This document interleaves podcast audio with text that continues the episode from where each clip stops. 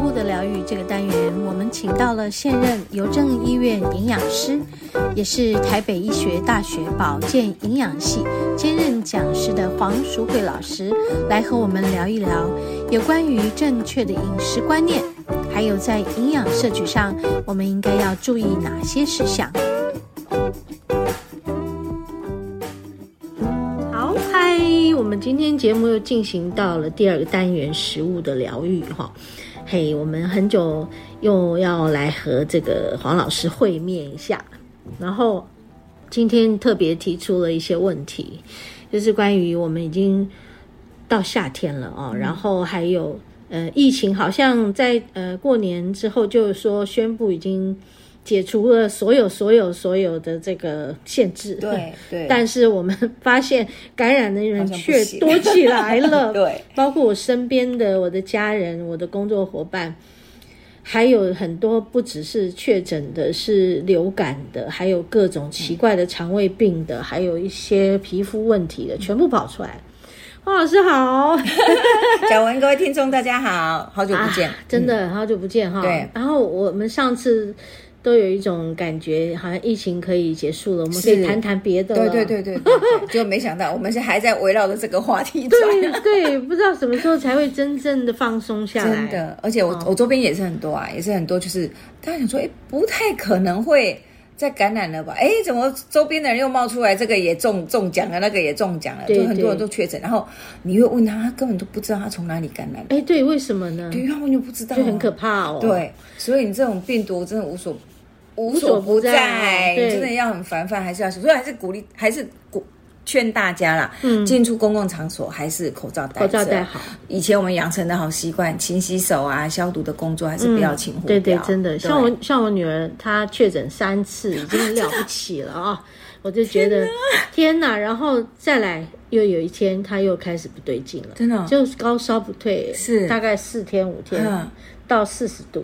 结果呢？我都差点要送医院了。是，对，那后来就降下来，嗯嗯啊、嗯降下来就开始就是咳嗽，狂咳，嗯嗯，狂咳到现在还没好。所以它是感冒、流感，嗯对应该然是后类似流感啊来的。然后有去看医生嘛，哈、医生一看他那样，他你是 A 流这对样子，他说全身痛，对对对对，没好，错。嗯然后就很惨的，就是躺床上好几天起不来，你知道吗？因为一般来讲，流感应该通常都是寒冷的季节，嗯，怎么会可是在你对你怎么夏会发觉天在夏天发作？你知道，因为最主要是去年的冬天的时候，大家口罩都还戴着，嗯因为那时候我们还没有解还没有解封嘛，所以我们的口罩口罩令都还是一直持续的。所以你有没有发觉去年的流感的罹患的人数真的不多？多对，可是你一旦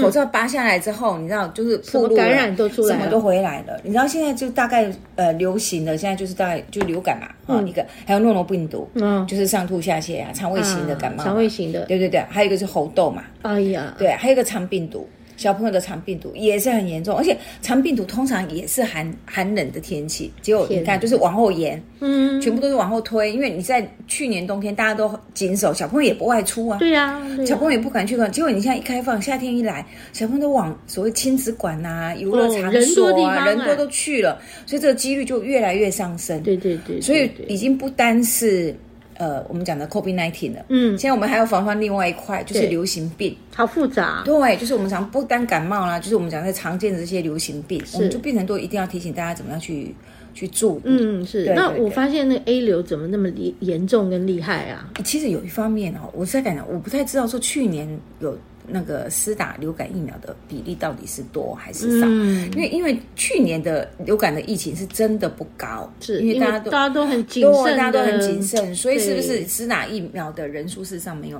是没有那么普遍？嗯是，对，那其实你现在回头去打流感疫苗也来不及了，因为已经过了。嗯对对对现要在现在过了大家都已经在准备今年年底的流感今疫年苗，对，已经不一样了，是所以就是变是成说可能去年没有没有接种，因为流感疫苗都是一年一次嘛，嗯，你看每是一次的那个选择的对象都不一样嘛，不一样对，所以变成去年你如果没有失中，你就今年要好好小心一点，嗯就是这是这个这个年度里面你自己要保护自己，对对，勤洗手啦，然后注意自己的生活作息，注意饮量啦。嗯是是是啊对是对对。那如果没有打疫苗、没有打流感疫苗的人，那就变成其实要出外非很小常注意心，这个真的人你就多是的要地小方心啊，对，就是尽量少往人多的地方哦去，对非去对不可，那你就口罩戴着，对对对那个酒精瓶带着，记得是随时洗手。对就是对做好以前我们怎么防护自己的，我们就是一样防护自对己呀、对对对，这倒很重要。对，其实我想大家都已经有概念了，只是就把那个习惯再拿回来这样子而已啊。嗯是对是，所以提醒大因嗯为我家。发现有一点感觉到的是，呃，怎么觉得这这一阵子的流感或者是很奇怪的感冒，哦，这搞不清楚是哪一个感冒，对，好像确诊又好像流感又好像什么，对，你就是你分不出其嗯为分为出什么来会这症么状还那这是么啊，混其实混淆起来了？其实应该是这么说，因为全部大概都是属于病毒性的感染。嗯那病毒性感染大家都是从飞沫感染、空气感染，所以一定都是从呼吸道进来，所以症状大概都跑不掉啦。是你黏膜进来就是从呼吸道、鼻孔、呼吸道、气管、支气管是、喉咙嘛，所以大概表现的表征都大概就都是一这样这样子，就是喉咙肿痛啊、咳嗽啊、支气管炎啊，是是大概就是是从这呼吸道来。那你比较特殊的，就像诺如病毒啊、肠病毒这类是从肠胃道来，嗯是它可能就肠胃道的症状来表现。是所以你就有的时候真的会不太搞。搞不太清楚，你到底是食物中毒呢，还是是诺什么啊如病毒呢？对对对对对，你会变成有一点混淆。这时候我们就要靠医生来帮我们做判断对。对但其实我是感觉哦，你会，其实这些这些目前流行这些疾病，其实嗯不是今年才出现的，不是今年啊、对，不对其实是以往好多年都会都一直都有的嘛对对对，对只是说，其实我们应该这么说，大概有三年的时间，嗯疫情之间，因为我们都戴着戴着口罩，所以很明显的这些流行性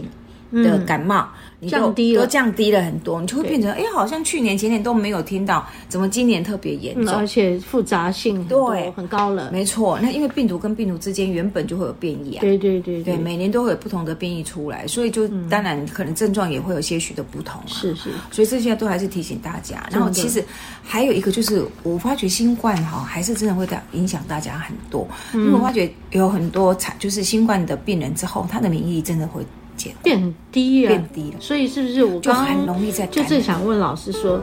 那我们的免疫力，因为前面的疫情三年，可能有些人像我女儿确诊三次，是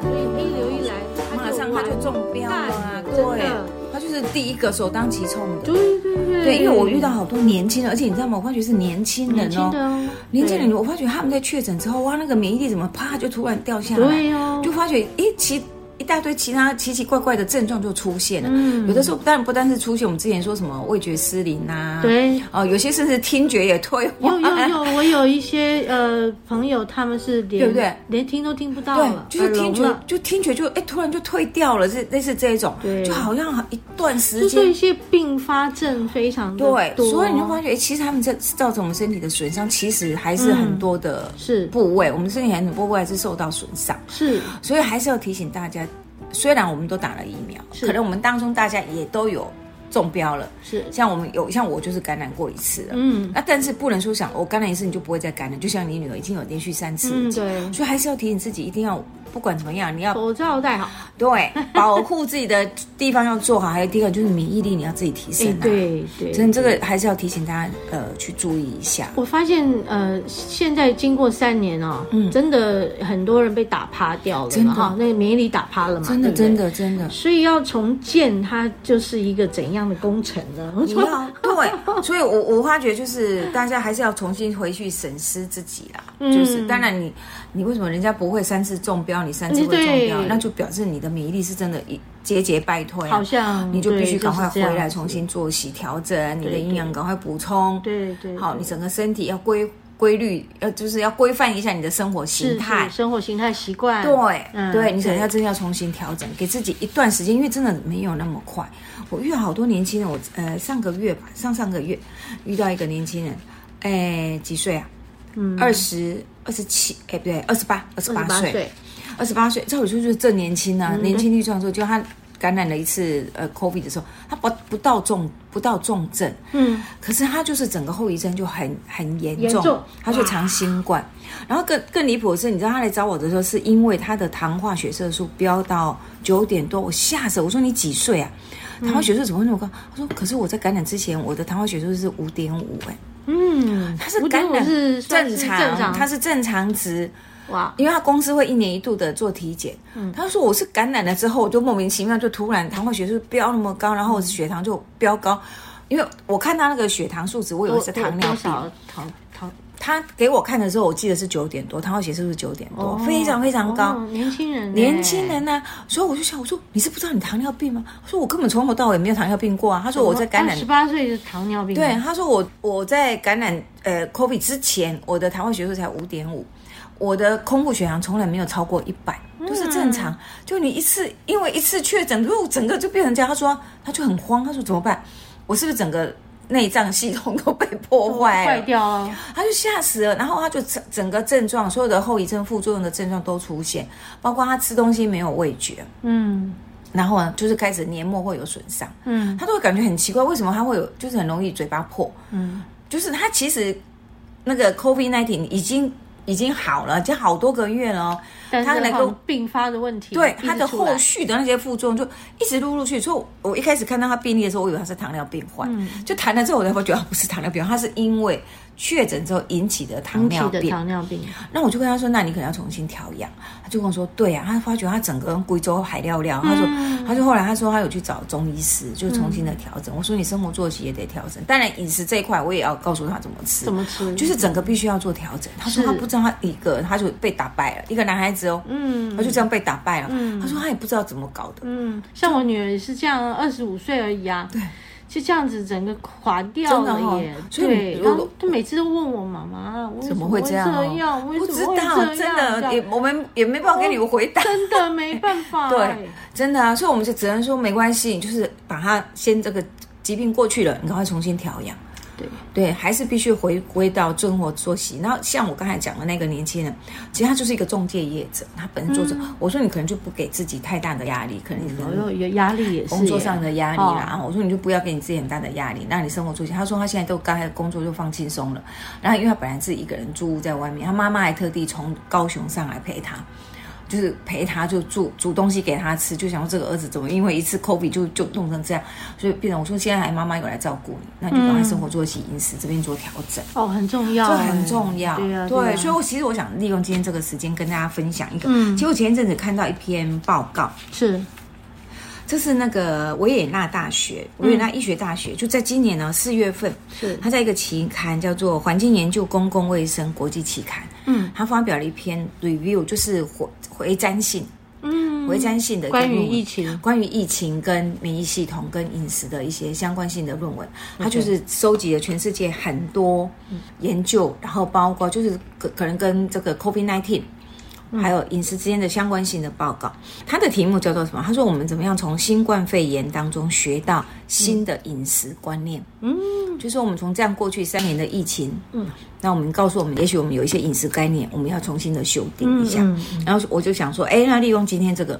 啊，太好了，对，跟大家分享一下，这是一太好个太好诶瞻回瞻性的，就是回头我们再去审视一下，我们在饮食上面可以做一些什么样的调整。嗯是是，我我对真的发现不知道应该怎么吃，真的哈、嗯，尤其是当我们的压力很高的时候，我们什么东西都会让肠很燥，有的时候是是便秘，变成对哎拉肚子也对可能哎，什么症状都有。都会，我发觉真的，我遇到那个哎对，我遇到那个，就是不管吃什么就拉，吃什么就拉的，就是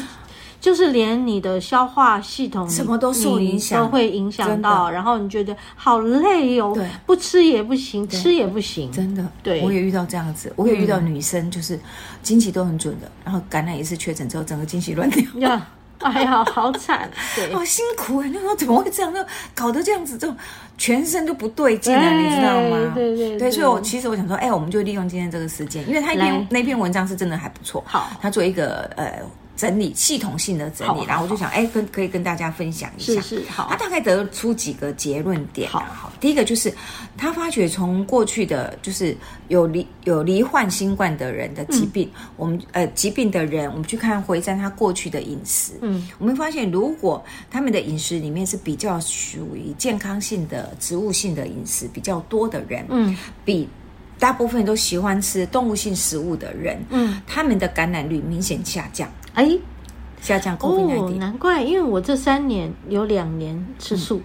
所以你们现在有没有发觉？嗯为什比么较清爽，对身体，其实我也可以跟大家分享，其实哈、我得 COVID 1 9我几乎没什么症状，我就除了当天发烧那一天，就感觉怪怪的，就是黏膜啊、鼻腔黏膜怪怪的，然后稍微咳嗽之外，哎，我第二天后来我就拿了药了嘛。嗯就是不是视讯确确诊了，医生就给了药了。嗯我开始吃药，我就我就是没有症状出现。嗯那我就一直在想说，我为什么会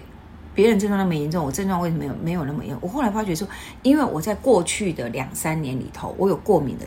毛病。哦，我有发现我有过敏的毛病，过敏支气管是过敏，支气管过支敏，气管，所以胸腔科内科医生就一直有告诉我说，哎，你的那个支气管你自己要照顾好。嗯啊，当然他就给我一些保养支气管的药物，嗯，然后我也特别去注意我的饮食里面，嗯我包括维他命 A、维他命 C，我就特别去注意，因为 A 我就发跟觉 C 都要对注对多多补充，嗯多补充，因为我就发觉我的黏膜可能就是不不太行，因为、因为那个胸腔科医师跟我说我的鼻腔黏膜很肥厚，所以我的鼻腔变得很小、嗯很窄啦，很窄鼻道很窄，哦，所以事实上就是可能呼吸不是会呼吸的很好，我也比较容易鼻塞，是是所以他就一直在提醒我说：“哎，你自己要注意，要照顾好。”是是，所以我就发觉，哎，为什么我的症状比别人轻？我后来我回去跟那个胸腔科医生讲说，哎，好像是过去两年里头，因为我我他也一直提醒我啊，我也自己也一直去注意说，哎，这一块我必须要小心。所以我几乎在呼吸道黏膜这边的症状就变得很轻微、哦啊，因为我有做预防在前面嘛，是是，所以维他命 A、维他命 C 的食食物里面，大概日常生活里面我就一直都会注意，就补充那些，对，我要补充那些食物啊，是我就会想，哎、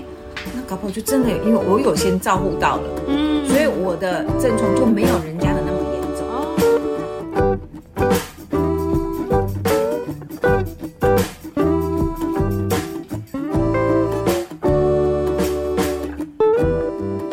好，我们今天和黄老师访谈的，呃，因为时间的关系呢，就先为大家播出第一个部分。